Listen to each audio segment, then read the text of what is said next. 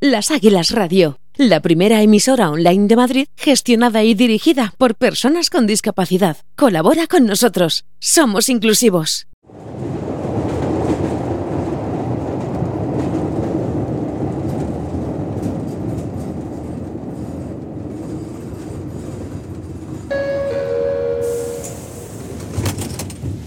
Próxima parada.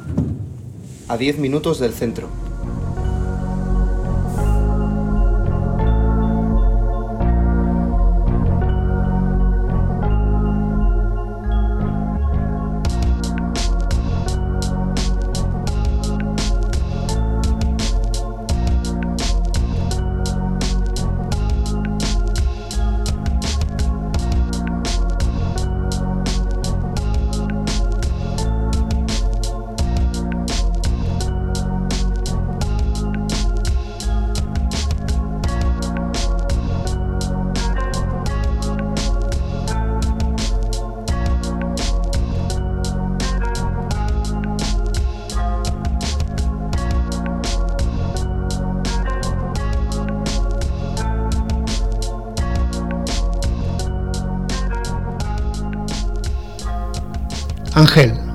Ponnos música de barrio.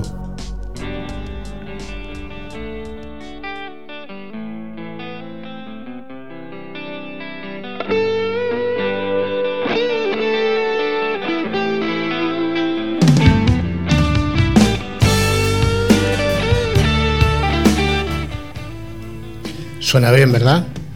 Lucio, buenas noches. ¿Qué estamos escuchando? Buenas noches, Walter. Bueno, pues esto es un grupo que se llama Montera 69 y es un grupo en el que yo toco el bajo.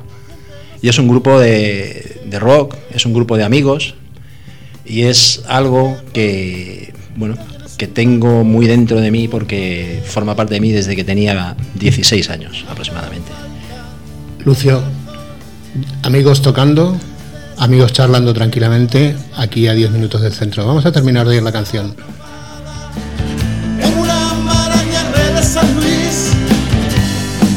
Estás atrapada en una maraña red de San Luis.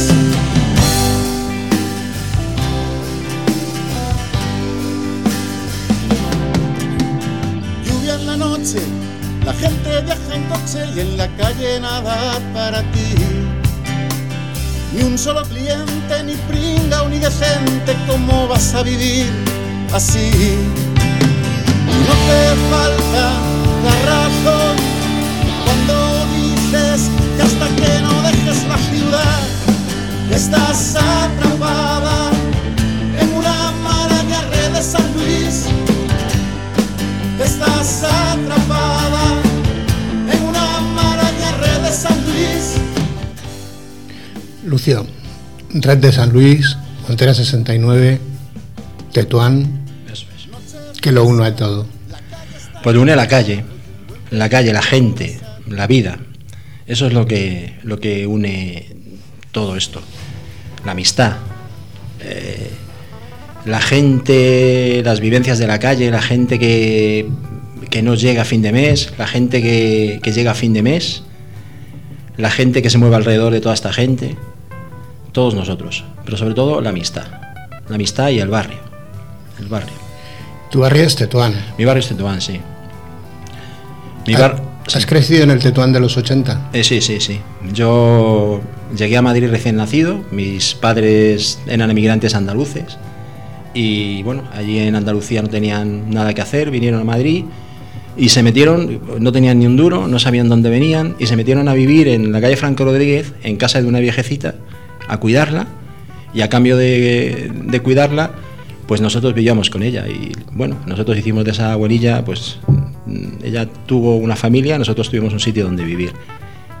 A mí me, cuando yo, yo nací en La Paz, que te, te puedo contar una anécdota que es, Todo lo que tú quieras. es muy graciosa porque, vamos, yo nací en 1966, ¿no? Y justamente ese año eh, Franco inauguraba eh, La Paz, el, el edificio de maternidad. Entonces, eh, a mí en el barrio me llamaban el cordobesito, porque en aquel tiempo el torero de moda que triunfaba era el cordobés y tenía el pelo negro y muy largo. Y yo nací con el pelo negro y muy largo, ¿no? Entonces, el día que iban a inaugurar el, edificio de maternidad, pues le dijeron a, todas las madres, van a venir peluqueras, van a venir aquí a... Mm, os van a pintar las uñas, a las duchas, no sé qué. y entonces, bueno, se llevaron a todas las madres y nos dejaron allí a, los bebés porque iba a venir Franco a, inaugurar el edificio. Y, bueno, pues a mí, claro, yo estaba con el pañal y la enfermera que me le tocó ponerme el, pijama me puso un pijamita rosa. Bueno, llegó por el pelo largo. Llegó mi madre y dijo, pero ¿qué habéis, habéis hecho al Lucio que le habéis puesto un pijama rosa? No, no, que no hay tiempo, que ya está, eh, ya está su excelencia ahí, que no hay tiempo de cambiar. Total, que entra Franco, empieza a ver aquello, a saludar a las madres, y claro, yo llamaba la atención con esa, esa melena larga, ¿no? Entonces me cogió entre sus brazos y dijo, uy, qué, niña, qué, qué, pelo largo más bonito. Y dijo mi madre, no, eh, caudillo, no, no me acuerdo lo que, lo que el tratamiento que le dijeron que le dieran. Es un niño. Dijo, ¿cómo que es un niño con un pijama rosa? Ahora mismo, un pijama azul. Y allí mismo me, cambiaron el, pijama. O sea que has estado en brazos de, de, eh, Franco. Efectivamente, efectivamente. Yo no tenía conocimiento de eso en aquel tiempo porque no sé cómo hubiera respondido, pero... Desde luego es una anécdota. Eh, a ver, Lucio, tu vida es un poco de película. Bueno, Pero empezando desde el mismo día que naces. Sí, sí. O sea, desde que te Franco te tiene en tus manos, mm. que conste que el 66 Racing Club de Avellaneda fue campeón. Ah, no tenías que meter tú la pullita ahí. ¿eh? Efectivamente, efectivamente, efectivamente. Y bueno, llegas en, un buen año, en el año 66, Ruta 66. Lo que pasa que luego ponéis Montera 69 y no se os ocurrió poner Marqués de Viana 69 ni Bravo Murillo 69. Mm, eh, la verdad que sí. Eh, eh, nosotros siempre hemos sido un grupo de Tetuán, muy localizado en Tetuán. Nos hemos, hemos tocado en todas las fiestas de Tetuán. nos sentimos muy identificados con Tetuán. Lo que pasa que buscábamos algo que nos identificara mucho con Madrid, con la ciudad, ¿no? Y la temática del grupo es un poquito, son canciones con temática sexual muchas veces. Entonces alguien dijo, pues el nombre de una calle, bueno, más sexual que Montera, poco hay, ¿no? Y un número, pues más más, número más sexual que 69, no se me ocurre ninguno, ¿no? Y entonces ahí quedó Montera 69. Pero bueno, hubo algunas eh, propuestas más, ¿no? Decía Santiago Lotería, decía, eh, Camposanto, Bocata Chapas, bueno, barbaridades, menos mal que se quedó Montera 69 y, ahí, hemos, ahí, ahí seguimos. Bueno, ahí seguís, efectivamente, seguís. Eh, no sois un grupo conocido. No. Sois un grupo de barrio, hacéis música en los barrios, mm. en los bares y en las salas de los barrios. Eso es. Y que os lo pasáis bien tocando. Mucho.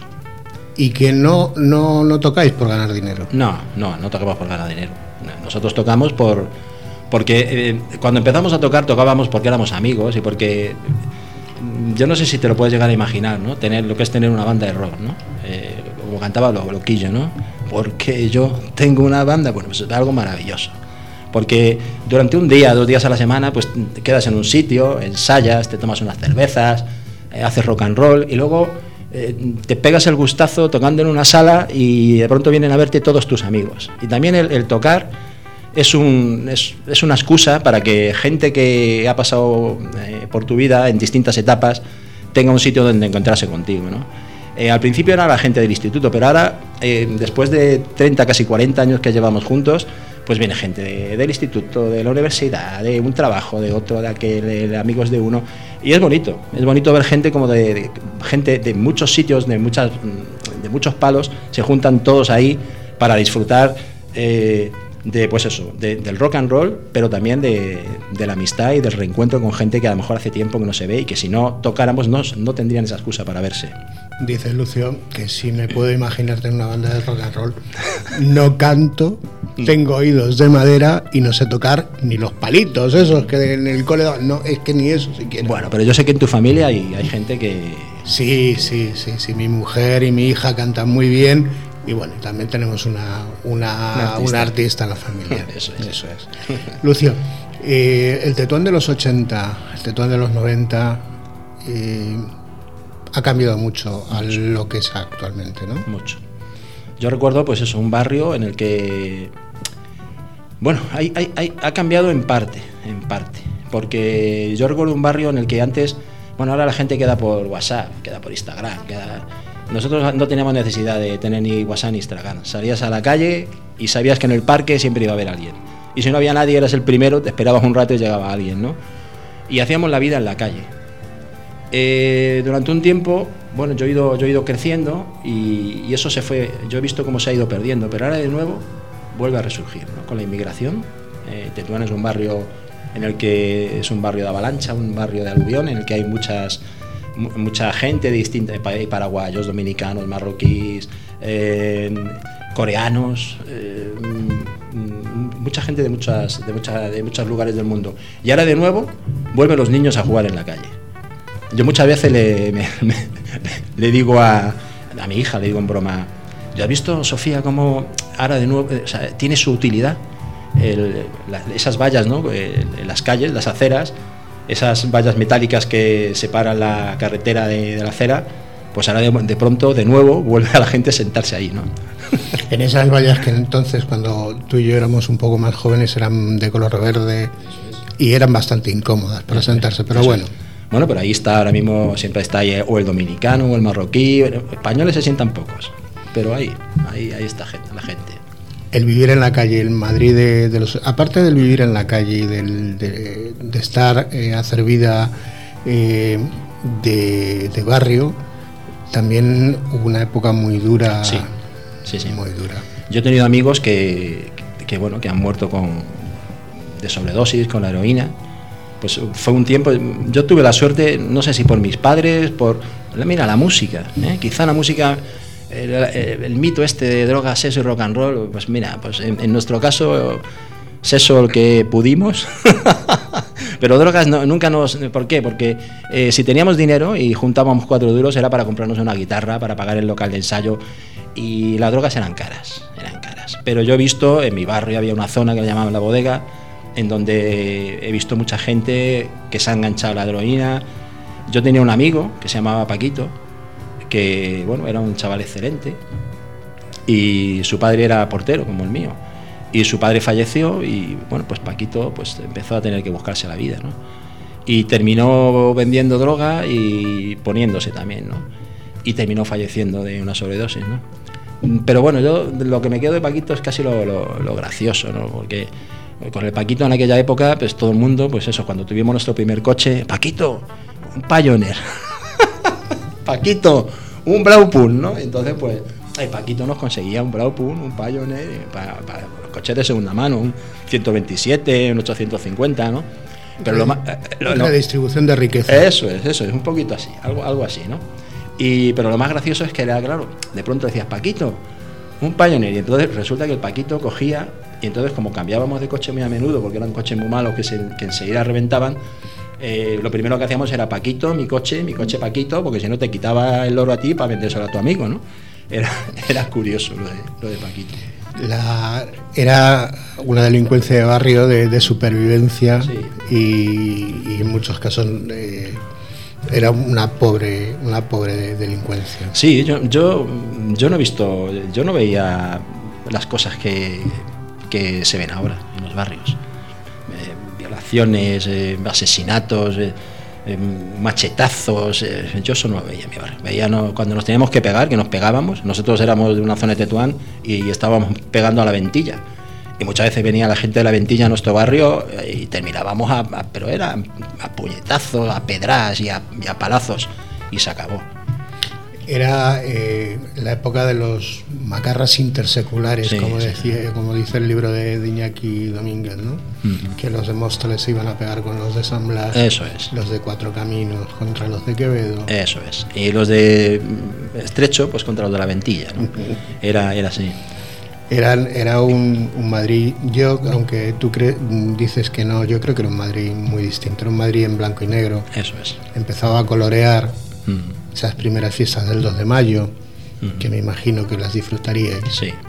Sí, sí. Esos primeros carnavales, eh, en época de, de, Tierno Galván. Sí. Y luego a buscarse la vida. Uh -huh. Y luego a estudiar también y a compatibilizar cosas. Y la gente de barrio sale adelante. Por supuesto. La gente de barrio es la gente que tiene más fuerza, porque sabe de dónde viene. ¿no? Y, y muchas veces cuando llegas a algo, eh, bueno, pues lo valoras más. ¿no? Porque hay, yo muchas veces se lo digo a mis hijos, ¿no? Digo, no sé si vais a poder, eh, pues, llegar a superar el nivel de vida que tenéis ahora porque no habéis luchado, no tenéis ese, ese espíritu de lucha, no el espíritu, sino la necesidad, la, la necesidad que teníamos nosotros. ¿no? Yo tenía la necesidad de luchar porque ni siquiera la casa donde vivíamos era nuestra, era de la comunidad. Eh, los primeros reyes que teníamos nosotros, que, eran los que nos hacían los vecinos. Nosotros, mis padres no podían comprar los reyes. Como les pagaba la vivienda, ya pensaban que con eso estaba suficientemente pagado, ¿no? Entonces era lo que nos regalaban los vecinos, ¿no? Y así poco a poco, pues, bueno, pues ese espíritu de lucha que, que yo veía en mi padre, yo veía a mi padre cómo se reventaba a trabajar, mi madre ahí tirando, ahorrando, pues eso te queda, eso te queda porque lo ves. Sí, pero nosotros hemos sabido transmitir a nuestros hijos. ¿Lo hemos sabido o no hemos querido, Lucio? ¿Tú yo, qué crees? Yo lo he intentado, pero no estoy seguro. No estoy seguro porque sí, bueno, yo creo que, que, bueno que, que mis hijos tienen buenos valores, pero pero les falta les falta la calle, les falta la calle, les falta el barrio, les falta eh, nosotros nuestro mundo estaba muy muy apuntalado por, por los amigos.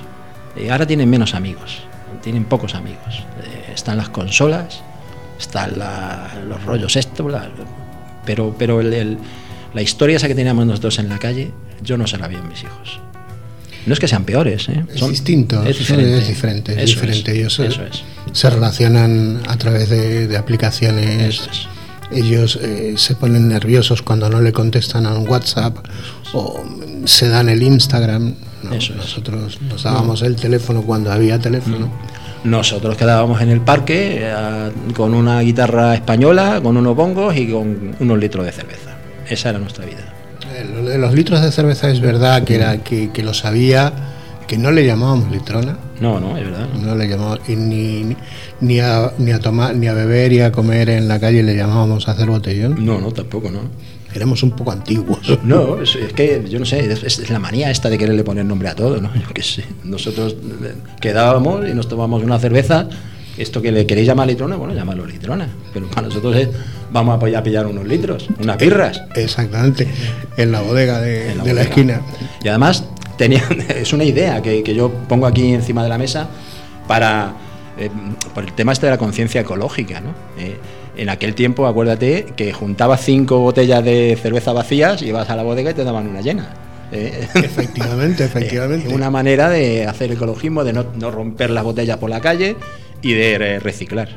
Yo no sé, eh, pero no me imagino eh, ahora mismo eh, los recreos que teníamos nosotros, porque cuando llegaba la hora del recreo, cuando ya dejabas usar pantalón corto, eh, íbamos a la bodega Sí, sí, sí. y nos comíamos el bocata con, con un litro de cerveza. Sí, sí, salíamos Y a- luego íbamos a hacer física y química. Sí, sí, nos comprábamos alguna cosa que ya nos estila, el bocata mortadela. Efectivamente. Era, era lo barato. Era, y estaba bueno, ¿eh? Estaba estaba- bueno. estaba- Ah, incluso lo- ese- esos chorretones que salían. Estupendo. Y, y una cosa que sí que se ha perdido ya del todo es la sevillana. La mortadela Ah, sevillana. la- con aceitunas. Eso es ri- yo la sigo de vez en cuando. mm, Mi mujer, que es la que suele ir a la, fa- a la fiambrería, eh, trae sevillana. Porque es que tiene un puntazo. Pero en aquel tiempo era la ABC, era o bocata de mortadela o de sevillana. Efectivamente. Y o ya, si no, la, la barrita de pan con la onza de chocolate. Eso es, que bueno, ahora la gente tampoco sabe lo que era lo que es una onza de chocolate, estoy convencido, o sea, no se lo imaginan. Esos tacos de chocolate negro que, que- que, bueno, está amargo, amargo y con el pan, esas barritas de pan. El caramelo solano ese que, con el que te sacaban los- las muelas. Teníamos, nosotros teníamos un, un profesor que nos, que nos castigaba con a llevar caramelos sacis. Ah. Entonces, cuando ya había muchos, él repartía, no ponía el kiosco, pero sí que allí tenías que llevar los sacis por Yo, multas de sacis. yo me llevo un disgusto cuando mm, vas a, a comprar a tus hijos chucherías y de pronto descubres que, que han desaparecido los sugus. Ya no hay caramelos sugus. Ya no ¿no? sugus. Ya no hay sugus, no hay conguitos, Nada, nada, no nada. hay regaliz. Lo no, no hay llaman de nada. otra manera, pero no, no. Bueno, y esa- esos pal, ¿cómo se llama? Palulú. Los palo- palulú, al palulú. el claro. Seguramente ya no es sano todo eso. Hemos pasado a una, a una, a una época en la que supuestamente todo tiene que ser más sano, todo tiene que ser más limpio, todo tiene que ser más correcto, o sea, la, corrección política es total en todos los sitios, es decir, al que no puedes ni ver, no le puedes decir vete a tomar aire. estamos llegando a un punto, yo no sé, supongo que será el cambio generacional, el salto. No creo que sea ni mejor ni peor, como decía antes, como las relaciones sociales. Pero a mí hay veces que me cuesta, que me cuesta la, la falta de, sinceridad que tiene la sociedad actual. Yo estoy totalmente de acuerdo contigo. Mm. A mí me, cuesta, pues eso, cuando ahora, eh, sobre todo en el rock and roll, el rock and roll eh, siempre ha sido reaccionario. Y tú no puedes, o, el otro día había una, una, una polémica ¿no? con una canción de los hombres G, ¿no? esa de Sufre Mamón, pero, pero, dejaros de polémicas en historias, eso es una canción. Y es una canción que no, es que puede hacer daño, daño pero, pero daño, no digáis que puede hacer daño, es, una ficción, es una, una fabulación, es un, algo para reírse, algo para disfrutar y bueno, hay, hay, cosas que hacen más daño ¿no? que, que decir en una canción. Eh, Hombre, si me permites, lo que hace daño es que después de 30 años se sigue escuchando Sufre Mamón. es que eso es lo realmente curioso, es decir, que 30 años después de, aquella canción todavía sigue mm. escuchando, eso 35, no sé los años que tendrá, sigue escuchándose, ¿no? Sí, sí, sí, bueno, y criticarlo. Bueno, vamos a ver, es que, mm. mire usted, estamos en otra época, haga usted otro tipo de música, ponga usted otro tipo de, de letra y convénzanos para que nosotros la, la oigamos. Además, música nuestra, o sea, nuestra, porque aquella música que hacíamos en los 80, en los 90, bueno, teníamos nuestras influencias, pero era, una, era algo nuestro, era algo nuestro, era hasta lo nuestro eh, se viste de lo de fuera, ¿no? Del maldito reggaetón, siempre lo mismo, ¿no? Eh, hasta eh, la Rosalía, ¿no? Que empieza haciendo algo fantástico como es em, em, modernizar los palos del flamenco, ahora de pronto es una cantante de reggaetón, ¿no? Pero bueno, vamos a defender un poquito nuestras cosas, ¿no? Y nuestra cultura y nuestra identidad, ¿no? Que no es malo asimilarlo de fuera, ¿no? Pero sin perder lo tuyo, ¿no? Sí, sí, yo creo que eh, evidentemente no, no es malo el, asimilarlo de fuera, ni tampoco es malo copiar. O sea, lo que es bueno es crear. Crear. Efectivamente, pero yo creo que ahora no se está creando tanto, porque si se creara estaríamos escuchando, no escuchando a los hombres G, sino escuchando a toda esta gente. Mm. Y yo por más que quiero escuchar a la gente ahora me cuesta. El otro día me pasó una cosa curiosa viendo la televisión, un grupo supuestamente mítico se despedía de los escenarios y dio un concierto en el Palacio de los Deportes. Y bueno, pues yo no, había, no había oído ni una sola canción del grupo. Mm. Y tenía una trayectoria de muchos años. Y yo veía a la gente que estaba disfrutando allí y digo, ¿dónde, dónde le oí? ¿Dónde los oían? Curiosísimo. Es decir, mm, y yo no es que oiga solamente los circuitos comerciales, porque por cuestiones profesionales y demás, oímos, mm, tú también, oímos eh, todo tipo de música que oye la gente joven. Tanto Lucio como yo trabajamos y hemos trabajado muchos años con gente muy joven y, compartimos esas, esas músicas que ponen y esas nuevas tendencias y demás, pero hay cosas que se me escapan completamente. Porque yo no sé si por puro efímeras o porque no son muy buenas o porque la forma de comercializar actualmente la música no acaba llegando al público en general. No lo sé, no lo sé, no sé dónde está. Bueno, yo no sé, yo creo que es que eh, yo te puedo, yo, tengo una teoría, ¿no? Es que antes la música eh, era eterna. ¿Y por qué? ¿Por qué la llamo eterna, no? Eterno es, es un libro, eterno es un disco, eterno es un CD. Lo coges, lo tienes en la mano, le das la vuelta, lo lees, lees las letras eso ya no existe. No existe, o sea, ahora la música es efímera, es, lo que te quiere pinchar el Spotify o lo que te quiere poner. Eh, y eso, pues sí, es verdad, eh, llega a, millones de personas, ¿no? Pero de manera instantánea, ¿no? Luego, ¿dónde queda? ¿Dónde queda? la semana pasada hablábamos con César Ortiz, que es un, fotógrafo eh, aficionado y psicólogo, que bueno, nos hablaba exactamente lo mismo con la fotografía, es decir, eh, que actualmente las fotos son para impactar mucho en dos, en dos minutos y después se olvida. Y bueno, igual que la, fotografía que te deja eh, algo que te ha contado una historia, exactamente igual con la música, que te cuenta historias y que te cuenta cosas de verdad. Porque es que estoy pensando ahora mismo que es que hasta la última canción que recuerdo así, que contaba una historia, era la de la madre de José. Sí, sí, bueno, buena historia. es una buena historia, es una buena historia que, que, viene al hilo por lo de Montera 69. Bueno, no tanto, pero bueno, sí que la hemos traído, sí que la hemos traído.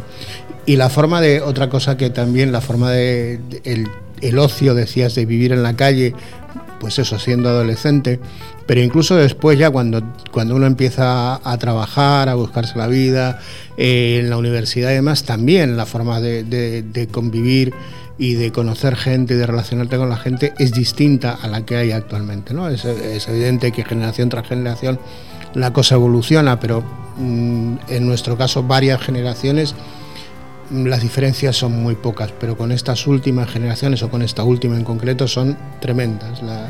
el salto es total. Yo creo que ya no hay prácticamente nexos de unión. Creo, no lo sé. Falta la calle. De nuevo. Tú sigues eh, que se falta la calle. Me viene a la, a, la, a la cabeza lo de falta la calle y cómo diseñamos las calles y los barrios ahora. Sí. Ahora diseñamos los barrios cerrados, con los portales hacia adentro. Manzanas sin locales, manzanas sin vida y la vida está dentro de las cuatro calles interiores de, una, urbanización cerrada. Sí, sí. Yo te, bueno, volviendo un poquito a, Tetuán, ¿no? A mi barrio, ¿no? Ahora está encima de la mesa lo de la remodelación de Madrid, Nuevo Norte, ¿no? La remodelación, de, remodelación del paseo de la dirección, las torres estas enormes que han hecho ahí, ¿no? Pues yo me quedo con el paseo de dirección antiguo que yo paseaba por allí y, estaban ahí las chabolitas de la gente, la gente humilde viviendo allí, que tenía sus gallinas, que tenía... Mm, no, te salía un perro ahí ladrando ahí de pronto. Eso ya no, no existe. De pronto han hecho una avenida fría, eh, la han hecho muy bonita, todo precioso, unos edificios los más caros de, Madrid ahora mismo, un millón y medio por lo visto los ATI, bueno, una pasada de, de pasta, con vistas a la sierra, pero son unas viviendas que además es curioso, ¿no? Porque te las venden y dicen vistas a la sierra, ¿no? Pero es que si te das la vuelta, las vistas que tienen son la ventilla. Y la ventilla es, es un barrio, es, es calle. Todavía en la ventilla, cuando paseas por ahí por la ventilla, cuando vas, yo voy al rastro de la avenida de Asturias, del rastro de Tetuán, sigue siendo calle, sigue siendo barrio, ¿no? Pero no te venden eh, unas casas en un barrio, ¿no? Dicen, no, eh, no, te venden con casas con vistas a la sierra, algo que está a 50 kilómetros. Aquí en los barrios, en los barrios periféricos como, como este, que estamos aquí a, 10 minutos del centro y a 10 minutos de Toledo casi, eh, los edificios, eh, estamos en una parte alta de Madrid, casi 800 metros, y los edificios por encima de los 7-8 pisos tienen las vistas no solo de la, de la sierra, sino de todo Madrid. Claro. de todo Madrid. No te olvidas de, la ciudad. Ahí la tienes. Ahí está. Ahí la tienes. Y la vives, la tienes y la vives. Eh, para lo bueno y para lo malo. Cuando había en Madrid atentados, veías los bombazos. Cuando se quemó el edificio Windsor, mítico edificio de nuestra época, lo veías perfectamente. Eso está en mi barrio, en Tetuán vives la ciudad. Sin embargo, cuando estás metido en, el centro, no ves más allá de tu ventana. No oyes más allá de, la puerta del 16 o del 61 que, abre, que se abre y se cierra cuando suben y bajan los viajeros. Quizá, quizá eso, eso es lo que se pretenda, ¿no? Lo que se pretende es eso, ¿no? Que la gente mire a la sierra, diga, qué bonito, y no piense, ¿no? Esa gente que vive en esos edificios enormes que han hecho ahí, que me enteré hace poquito que los han comprado fondos buitres de estos venezolanos, de 10 viviendas, no sé al por mayor les hace una rebaja, ¿no? Y esa gente que, que vive ahí eh, no tenga tiempo de mirar un poquito hacia atrás, hacia las casas de Realojo, de, de la Ventilla, hacia el barrio de, de Tetuán, hacia el barrio de la Ventilla, la gente que vive ahí Mm, de una forma, o sea, tiene una vida difícil, ¿no? Y sin embargo ellos lo que les venden y los que, lo que van a vivir es eh, las vistas de la sierra, ¿no? mega ático con piscina arriba, con además lo tienes todo ahí. Tienen, les, han, les han hecho un gimnasio, les han hecho una lavandería, eh, yo no sé eh, si esa gente va a comer, va a comprar en las tiendas, no lo sé. Se lo lleva a Globo y Amazon, no les hace falta salir de ahí. Mira, ves, eso, eso es otra cosa que, que- va en contra de. Yo el otro día vi una, una puñeta de esas, porque todavía dice el Globo y Amazon, ¿no? Bueno, eso todavía lo, lleva un, tío en una furgoneta, ¿no? Pero vi un cacharro de esos autónomo, o sea, un, robot de esos. Pues yo te lo juro, ¿eh? Yo cada, cada cacharro de esos que vea por la calle lo vuelco, ¿eh? Yo lo vuelco. Porque, porque es que ni siquiera, ni siquiera lo llevo en venta. Eso ya, eso ya- ya me- y el otro día me hablaba uno que van a llevarte eh, a tu casa, si tienes terraza, drones, te van a llevar las cosas por drones. Yo me voy a comprar una escopeta balines. Porque vamos, no lo pienso tolerar. Bueno, eh, mejor que una escopeta de balines, porque tiene plomo, el plomo contamina. La clase, el clásico tirachinas o la Sí, gomera, sí, sí, la gomera, como decían. En, en mi pueblo, en Argentina se dice gomera, y la gomera era la, la, la Y de, de un árbol pequeñito, es, eso la rama, eh, rebajada a las partes de arriba, la goma que era goma de, de- de- de neumático, es Sí, decir, sí. de cámara de neumático, y un cuero. Entonces ahí ponías la piedra y con eso a cargarte drones. Los chichones que, que- que se habrán hecho con, con esas gomeras. Sí, sí. el- el- además, en el. eh, tú no eras. No perteneces a un barrio hasta que no te escalabraban. en el momento que te- ya era tu bautizo, ya, ya Me encanta que, que nos llamen trogloditas Sí, porque claro. nos lo pasábamos muy, bien. Nos lo pasábamos muy bien. Y sobre todo lo que no nos van a quitar es la, la dignidad de la gente humilde. Es decir, porque nos pueden estar eh, diciendo todos los días la cultura del esfuerzo, esfuérzate. Y me me lo está diciendo alguien que no ha trabajado en su vida. Han dado todo hecho. o que se lo han dado todo hecho, efectivamente. Eso es terrible, o sea, esto, eso es terrible. Yo cada vez que, que les oigo a estos lo de la meritocracia, no sé qué, no sé cuántos, y luego te das cuenta que quien te lo dice no está a donde está por mérito, porque ni ha aprobado una oposición, ni ha hecho nada, no, es, es hijo, el mérito tiene que es ser hijo de tal o de cual. Te voy a contar una, una anécdota de mi padre, ¿no? Venga, Yo, mi padre, yo, lo- bueno, mi padre, mi padre es la persona más inteligente y, que he conocido en mi vida. Mi padre era un portero y apenas sabía leer y escribir. Pero para mí no ha habido gen- persona más inteligente. ¿Por qué digo esto? Porque mi padre era portero y en, una casa con 40 vecinos había 40 personalidades diferentes. Y yo muchas veces le decía a mi padre, pero papá, ¿tú cómo aguantas a este? ¿Cómo aguantas a este otro? ¿Cómo aguantas? Pero, "Nada, yo a cada uno, yo a cada uno le doy lo que, lo que, lo que me pide, lo que necesita, pero luego hago un poco lo que me da la gana. ¿no? Y entonces, eh, cuando, bueno, pues cuando yo aprobé la, la posición de educador social, eh, le decían los vecinos, Juan, Juan, ¿cuánto te ha costado? Decía mi padre, ¿cómo que cuánto me ha costado? Sí, sí, que, has tenido que pagar, ¿no? Para que tu hijo apruebe la posición. Dice, mi hijo, yo no he pagado nada. Dice, no, porque claro, esta gente estaban acostumbrados, eran abogados, pues eso, a, pagar las oposiciones de jueces, las oposiciones de fiscales, todo pagado, todo pagado. Y no entendían, pues que, pues que harían aprobar una posición por méritos propios, ¿no? Eso. La- el mundo estos últimos años parece que lleva un- unos derroteros eh, que a mí no me gustan nada. Es decir, aparecen personajes que eran personajes de cómic, como el señor Trump. Trump era un personaje de cómic. Trump debía de haber aparecido en Anarcoma. El jueves. En el jueves, sí, en el jueves. Pero yo creo, yo lo veo más en Anarcoma, ¿no? Lo veo más en Anarcoma. Eh, ¿Te acuerdas de ese Sí, mítico sí, sí. cómic? Y otros personajes, como la señora Meloni o como Le Pen o como...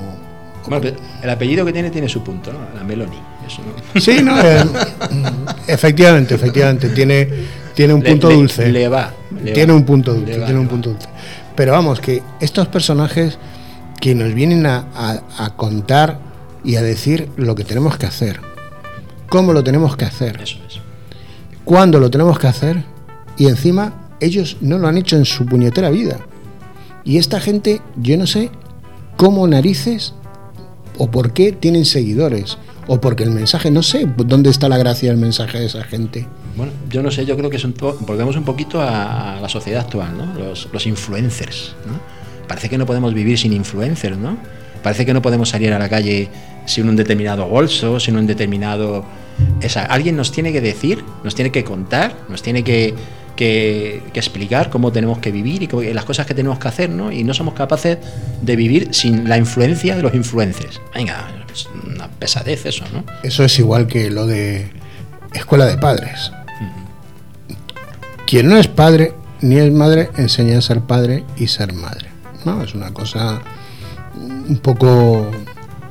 Yo no le llamaría jamás a una cosa esa escuela de padres. ¿Quieres que te cuente una cosa? Cuéntamela, por Una- favor. Una, bueno, tú sabes perfectamente, soy educador social y No os he dicho lo que es Lucio.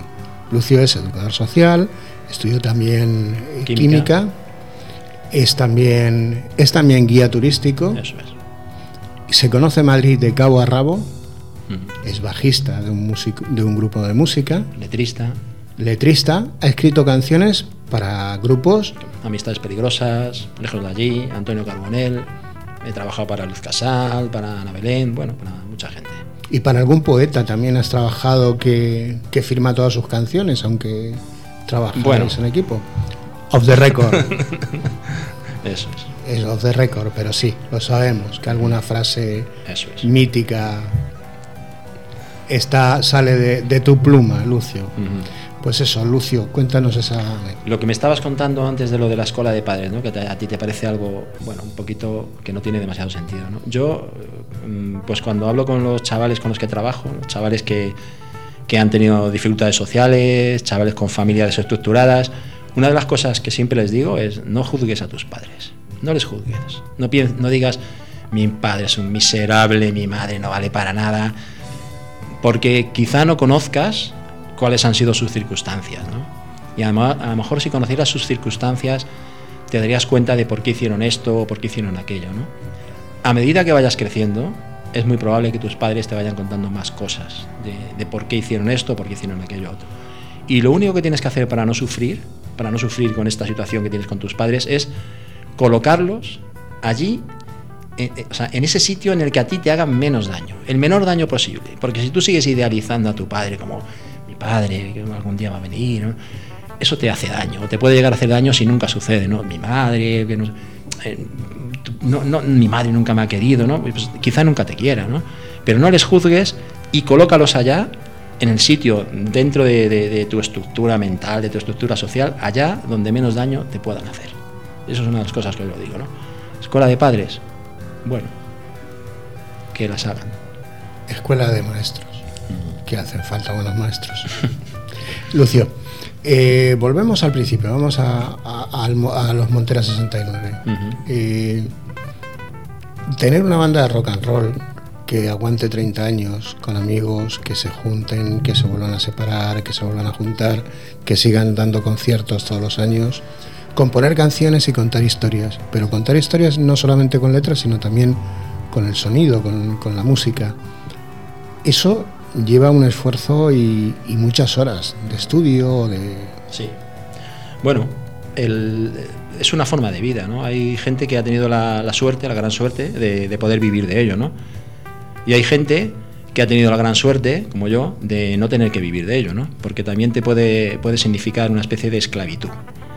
¿Por qué para nosotros qué, es Montera 69? Pues es un, es un objeto de, de deseo, un objeto que nos hace disfrutar, un objeto con el que eh, transmitimos y hacemos eso que, más nos gusta, ¿no? que es hacer música. ¿no?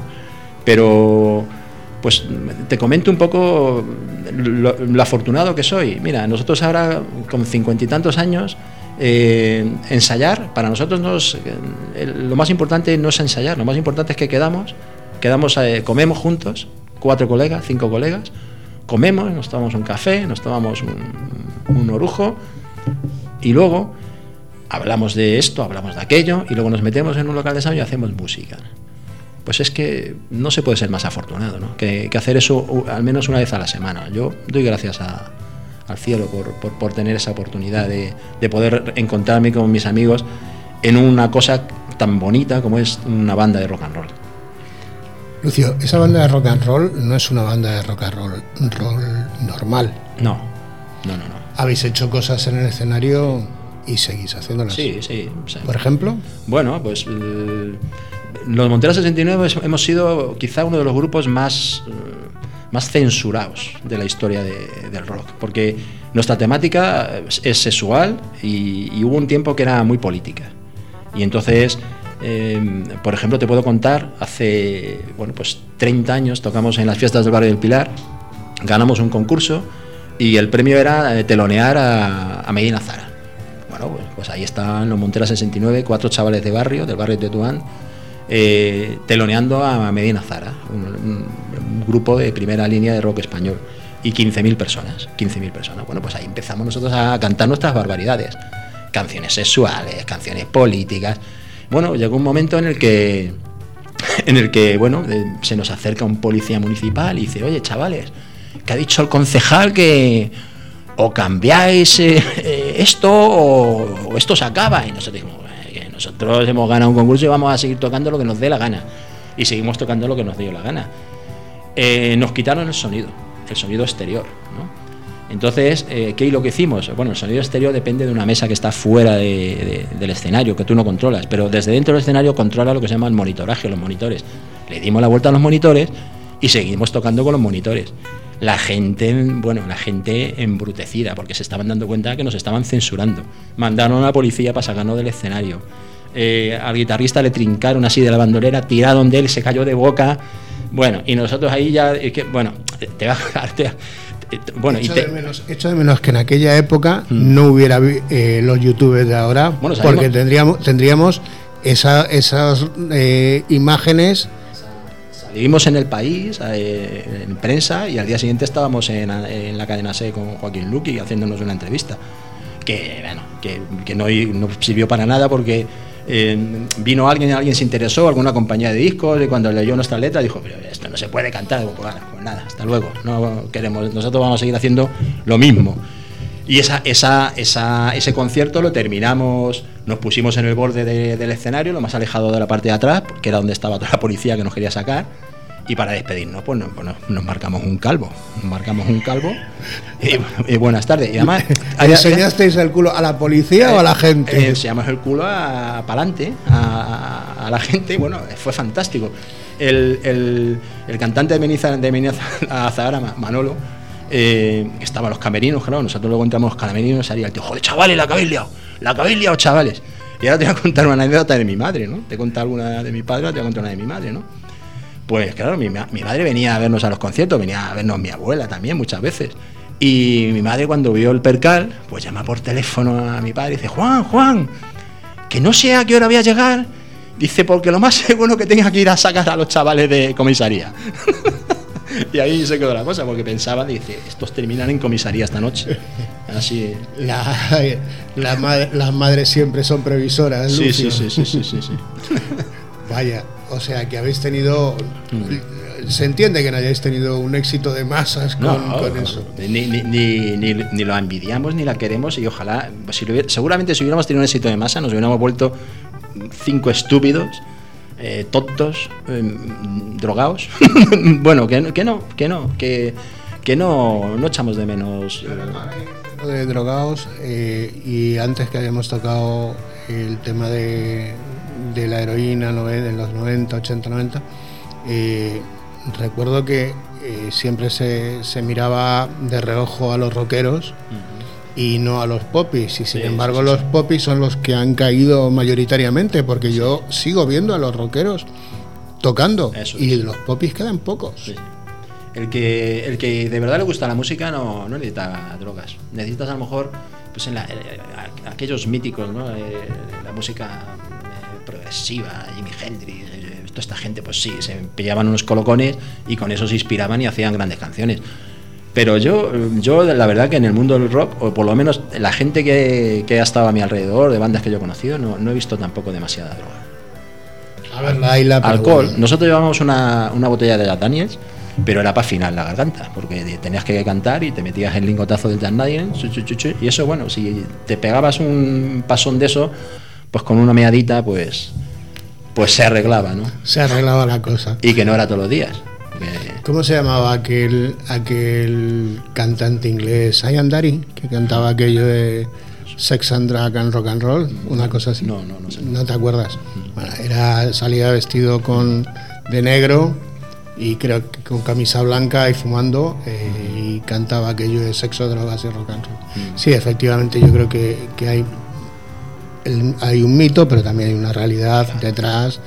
Ahí están los, los famosos que han ido cayendo a los 27. Bueno, y muchas veces el- el- la gente que, que caía en la droga era porque era mm, por una sobreexplotación, ¿no? Cuando te, tenían- te decían que tienes que tocar por la mañana en un sitio, por la tarde en otro, al día siguiente en aquí, y eso no, no podían aguantarlo. Entonces, pues la gente, los chavales, pues terminaban poniéndose hasta, hasta arriba. Viene a cuento a la historia de Elvis Presley y, lo, y cómo, cómo acabó y, y dónde acabó sin salir de Las Vegas y con pastillas de arriba para abajo. Siempre la gente que hay alrededor, ¿no? La gente que, la gente que de verdad hace el dinero, porque luego a la banda le llega, bueno, pues viven, ga- ganan dinero, pero siempre hay gente que gana bastante más dinero y para para que para ganar mucho dinero tienes que explotar, ¿no? Tienes que, que- hacer que esa gente reviente, ¿no? Y, y es lo que hicieron. Creo que ahora, ahora creo que van a, no sé si es un documental o una película, Los Tequila. Creo que van un a, documental, es un eso documental. Creo que van a, que hablan un poquito de, de todo eso, ¿no? De, de- de cómo en un momento dado llegaron a estar todos enganchados, porque claro, es que era un, un tren de vida que no, no podían soportarlo.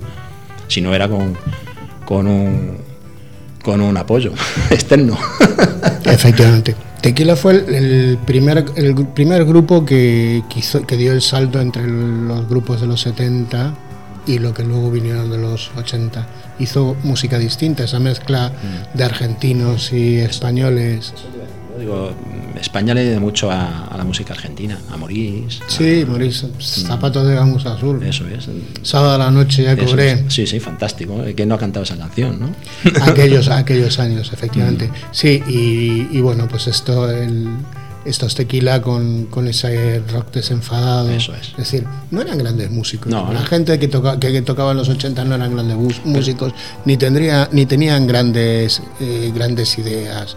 Pero tenían una cosa que se llama música que es te- tenían verdad.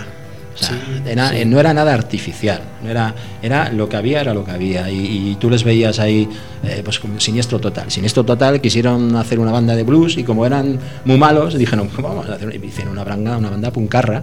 Pues bueno, eh, pero eran verdad. Y entonces eso transmitía. Y como transmitía, Y contaban historias que a la gente es. les gustaba y es. se quedaban y todavía las siguen repitiendo. eso es. Yo no quiero ser de Monforte, decía. Monforte es el pueblo de mi madre. Eso Yo no quiero ser de Monforte. Eh, los- pues bueno, decían lo siniestro total, pero es que en aquella época había 120.000 grupos y ahora te pones a.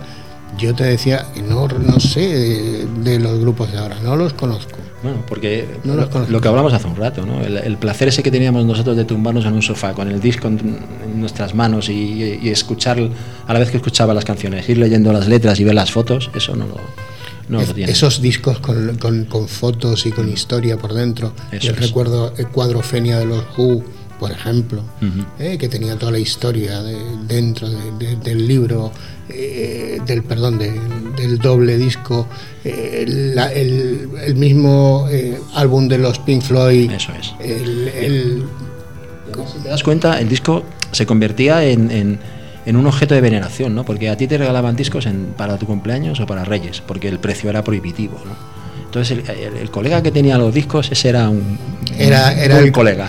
lo- como los que le gustaba el fútbol, el que tenía el balón, Eso, ¿no? El que tenía el que la pelota. Y hay quien tenía los discos pero no tenía el tocadiscos, que también eso era una cosa, ¿no? De ir a escuchar los discos a casa del amigo que tenía un, un equipo hi-fi y, y que lo podíamos oír, no el picadisco, el pick-up este que teníamos en casa que sonaba la... Nosotros, los amiguetes del barrio, eh, hacíamos bote y comprábamos discos a medias entre el barrio. Era una mala estrategia porque a, los, a las tres cambios de mano ya estaba rayado. Pero bueno, esa. ya- que tenía su punto, ¿no? Hombre. Esas baterías que sonaban de esas baterías eh, con la aguja y clac, clac, clac, eso no se escucha ahora. Ahora eso no, No, se escucha. ahora no se escucha y se escucha de otra forma. Yo soy, fíjate que lo que escucho más ahora es música clásica. No es porque sepa de música clásica, sino porque el sonido es tan armonioso, tan llena tanto que está ahí contigo, no te molesta y, y te gusta y te anima y te tira para arriba y te hace pensar y me encanta, o sea, es lo que más escucho. Sí, también escucho a grupos españoles de los 70, de los 80, de los 90 y también escucho a gente de fuera, ¿no? A, a gente que canta en inglés. Y a quien más escucho es a Bruce Springsteen, que hizo hace poco un disco Sí, buenísimo. Acaba de sacar un disco, ¿no? El que ha sacado ahora no me gusta tanto. Pero el Letters to You me encanta. O sea, me encanta. O sea, creo que es desde. Es uno de los mejores discos que ha hecho.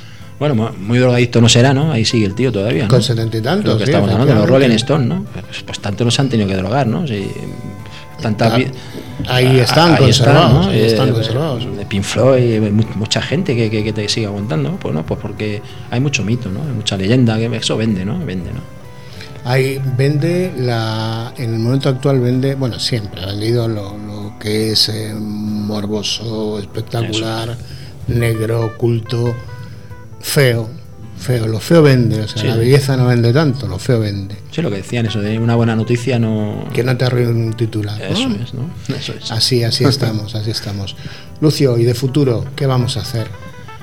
Uf, pues no lo sé, pues seguir viviendo, ¿no? Eh, recuperar la calle, pasear mucho por la calle, disfrutar lo que nos quede de barrio, de seguir haciendo rock and roll hasta que eh, bueno, el reuma en los dedos no- nos llegue.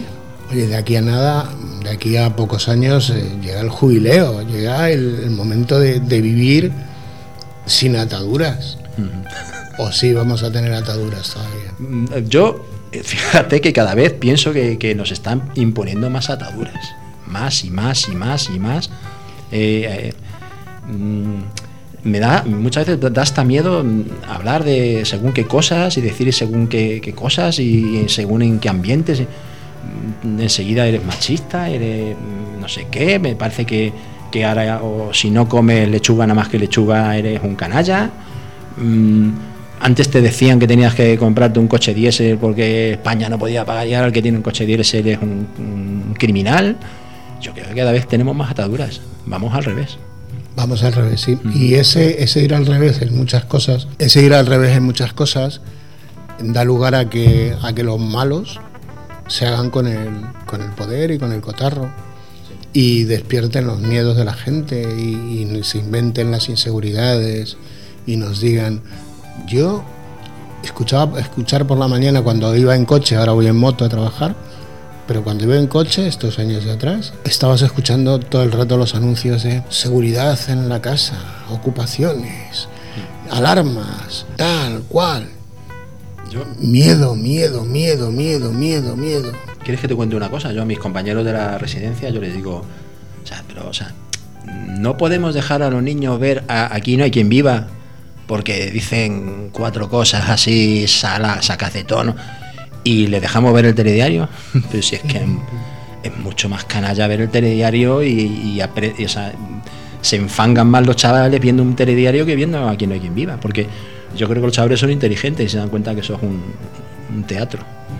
Sí, eso es un teatro, pero lo que no es un teatro es que eh, los que hacen negocio del miedo se acaban se acaban quedando con la con la sartén por el mango, ¿no? Eso por eso me- cuanto antes hablábamos de los Trumps, las Melonis y de toda esta gente que amparándose en el miedo de los demás eh, acaban apretándoles las, las clavijas a todos. Y eso es lo que yo creo que en este momento es lo peor que nos puede pasar.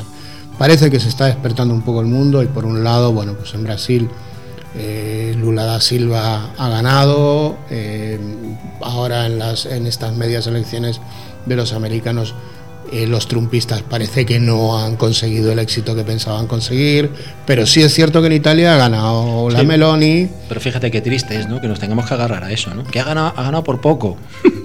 efectivamente. O sea, es muy triste. Tener que, que- que conformarnos con eso, ¿no? Y es lo que, lo que tú comentabas, o sea, el, el eh, eh, yo muchas veces siempre lo decía, ¿no? Cuando el- las normas, las normas, eh, las normas en la residencia. Nos hemos complicado tanto, nos hemos, nos hemos complicado tanto que necesitamos legislar de absolutamente todo, ¿no? Cuando lo, lo- lo interesante, yo creo que, ya no cuando éramos chavales, vamos a volver hacia atrás en la, Navidad, en la, humanidad, ¿no? Eh, hay una serie de leyes naturales, ¿eh? que son las que por las que nos deberíamos de regir, ¿no? El respeto, el amor, el cariño, la solidaridad. No, ahora tenemos que legislar absolutamente de todo, ¿no? de cualquier cosa. Y eso nos quita libertad y no creo que nos haga más buenos ni mejores, ¿no? Porque cuanto más leyes eh, estamos eh, creando y generando, por ejemplo, en defensa de la mujer, más maltrato hay, más mujeres asesinadas hay. ¿Por qué? Hacemos leyes mm, por hacerlas, pero luego no las dotamos económicamente, no, las, no, no, no, no somos capaces de hacer que esas leyes se, se, se puedan desarrollar. ¿no? Es todo muy hipócrita. Efectivamente, Lucio, hay que poner no solamente las leyes, sino también hay que poner los medios para que se puedan eh, llevar a cabo las protecciones que hacen falta, es. las educaciones en igualdad, es. el, el proteger a las víctimas adecuadamente, a las mujeres amenazadas adecuadamente, es. que, que- que no lleguen a, ten- a tener que, que padecer la violencia de ninguna de las maneras, educar bien a la gente, educar en igualdad, pero no, no sé si hay que cambiar la mentalidad o de, de, de muchas personas o simplemente dar ejemplo. No lo sé, no lo sé dónde estamos. Bueno, ejemplo y, y lo que una palabra que tú acabas de decir, no igualdad, ¿no? Hasta que no nos demos cuenta que, que mucha de la violencia social que existe sale de la pobreza, no, no acabaremos con ella, ¿no? No acabaremos con- con gente que quiera salir de esa pobreza de manera violenta, de manera violentando a, la sociedad, eh, que ellos mismos sienten como, como que no es suya, ¿no? Entonces, como no es mía, la violento. Si consiguiéramos que, que todo el mundo se sintiera parte de esta sociedad, que, yo formo parte de, este país, formo parte de esta ciudad, formo parte de, de- de este sistema, eh, mucha gente que comete un delito no lo haría, porque eso es lo que pasa en los pueblos, ¿no? En los pueblos hay menos, menos delitos, ¿no? Porque la gente es muy de pueblo, se siente muy mm, parte de, de ese micro, mi- micro sociedad, ¿no? Que es el pueblo. Y no hacer daño. Y no hacen daño a su propio pueblo, porque es hacerse daño a sí mismo, ¿no? Cuando alguien deja de... se siente... Es importante, Lucio, yo creo que es la clave, comunidad. Eso. Es que la comunidad, la solidaridad, siempre tiene que estar por encima de los intereses individuales. Y cuando se fomenta una y otra vez la, la libertad individual, se acaba apresando a todo el grupo. ¿Y quieres que volvamos a, a la raíz de... bueno, al origen de, este, de esta conversación, ¿no? Volvemos. ¿Qué es lo que une a la comunidad? ¿Qué es lo que une a la cultura? Las calles. Las calles que, por las que yo puedo ir a ti y tú puedes venir a mí. Cuando esas calles son olvidadas y las dejamos de lado, es cuando nos metemos en nuestras casas y, y no pensamos nada más que nosotros mismos. Paseamos por la calle Fuencarral desde Montera Eso es. hasta Cuatro Caminos para llegar a Estrecho, lloviendo y viendo esas calles de Madrid tan bonitas, ese Madrid tan, es. tan barrio, desde el mismo centro, desde el corazón de Madrid hasta Tetuán andando, eso ya no lo hace nadie. Eso es. ¿Quieres que te cuente una, una cosa que a lo mejor no mucha gente sabe? De mi barrio. Cuéntanos, Lucio. Porque, bueno, las estaciones de metro, la mayoría de ellas tienen el nombre de una calle, de una zona, no sé qué, ¿no? Pero estrecho, ¿no? Estrecho es la puerta de Tetuán, ¿no? Estrecho, que, que está ahí, porque hay un tío ahí inaccesible, ¿no? Ahí que no. un tío duro. No, no, estrecho. ¿Sabes por qué? Porque cuando, cuando hace en el siglo. a principios del siglo XX, eh, estaba el Madrid de Chamberí.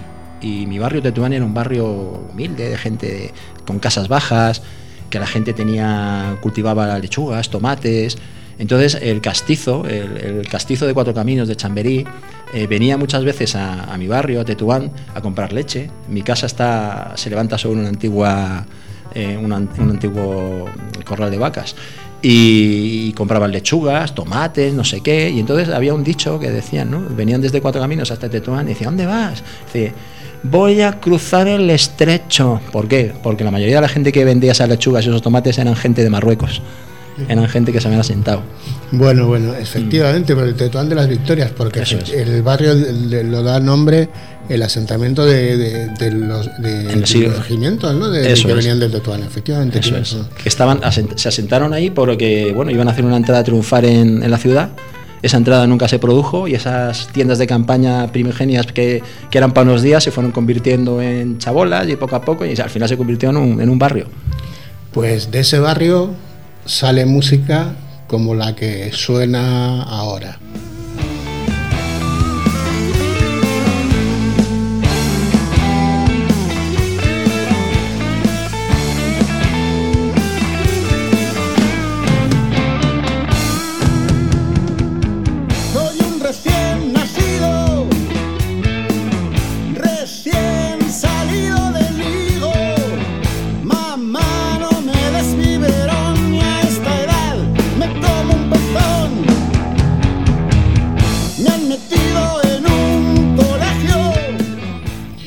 Lucio, nos vamos a ir con esta canción. Bueno, El Calandracas. el calandracas. El calandracas, la gente dice que es un, un calandracas, ¿no? Calandracas es esa, miras el diccionario, sopa de la marinería, una cosa así que no, no se puede definir de una manera, pero nosotros en el barrio, en la calle, eh, decíamos, tío, has hecho el calandracas. Y, y tú dices, ¿qué es eso de hacer el calandracas? Pues cuando, pues cuando alguien, cuando una chica te lo ponía muy fácil y tú no eras capaz de darte cuenta que, que la chica quería algo de ti, decías, ¿cómo eres tan calandracas que no te has dado cuenta? Esa es, de eso, de eso habla esta canción. Lucio, nosotros somos Calandracas Bueno, desde que nacimos.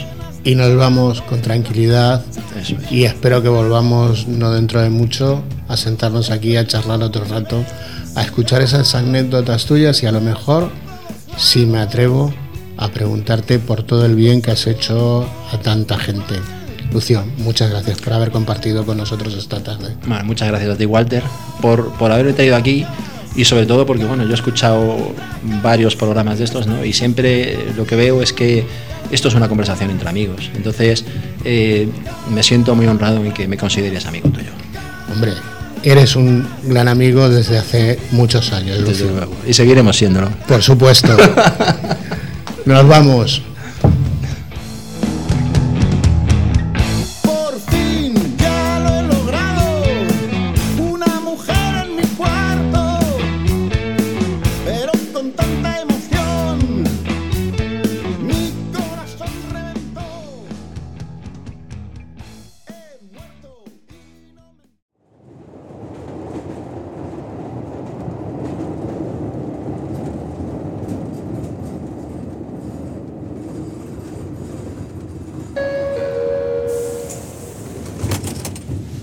Próxima parada, A 10 minutos del centro.